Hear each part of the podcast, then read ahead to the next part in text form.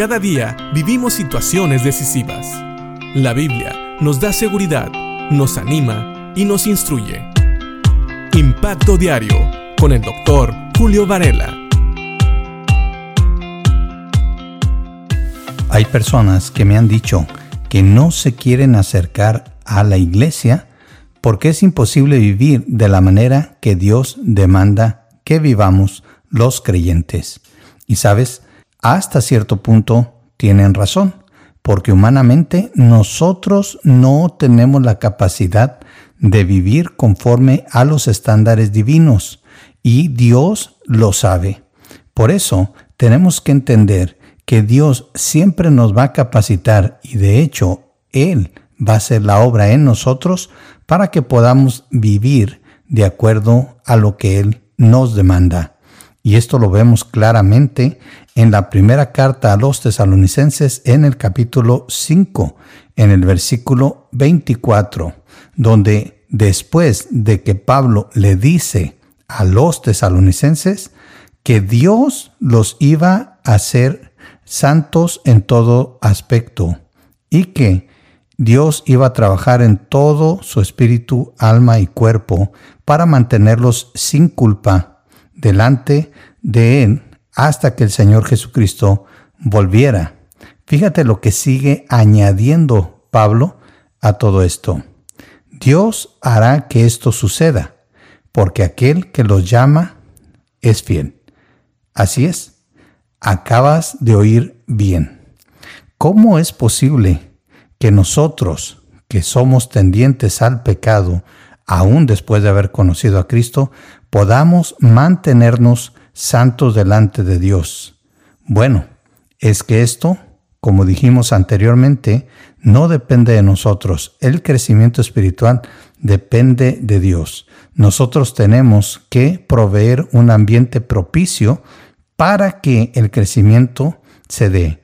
Y una vez que, como dice Pablo en el versículo 22 de esta misma carta, en este capítulo, cuando nosotros nos alejemos de toda clase de mal, Dios va a obrar en nuestras vidas y Él es el que se va a encargar de que esto suceda. Cuando dice esto, se refiere a que vivamos una vida que le agrada a Dios, que vivamos en paz y santos en todo aspecto que nuestro espíritu, alma y cuerpo se mantengan sin culpa hasta que nuestro Señor Jesucristo vuelva. Así es, sin la intervención de Dios, esto sería imposible para todos nosotros.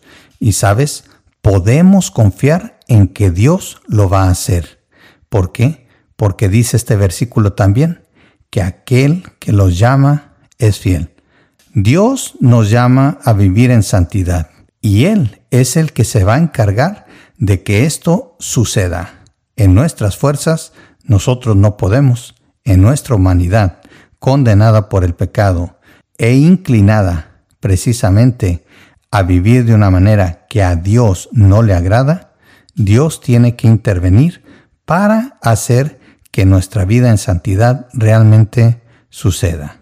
Me gusta mucho que después de hablar de esto, Pablo en el versículo 25 de este mismo capítulo 5 de primera a los tesalonicenses también exhorta a los hermanos a orar unos por otros. Dice este versículo, amados hermanos, oren por nosotros. Sí, así es. Pablo le pide a los tesalonicenses que oren también por ellos. ¿Sabes por qué? Porque no importa qué tan maduro seas espiritualmente, siempre vas a necesitar la oración de tus hermanos. Aquí no se trataba solamente de Pablo exhortando a los tesalonicenses o él orando por ellos, pero también recibir la oración de aquellos a los cuales Dios llamó a santidad. Pablo también se incluye en todo esto y él sabe que su vida en santidad también depende de Dios y por eso también él pide oración. Él también quiere apartarse de todo mal y también quiere que Dios siga obrando en su vida para mantenerlo santo en todo su espíritu, alma y cuerpo. Así que pensemos en esto. Y no importa qué tanto tiempo tienes de cristiano. Recuerda que Dios nos ha llamado a santidad y que gracias a Dios Él está a cargo de que todo esto suceda, porque Él, el que nos llamó, es fiel y va a cumplir sus propósitos.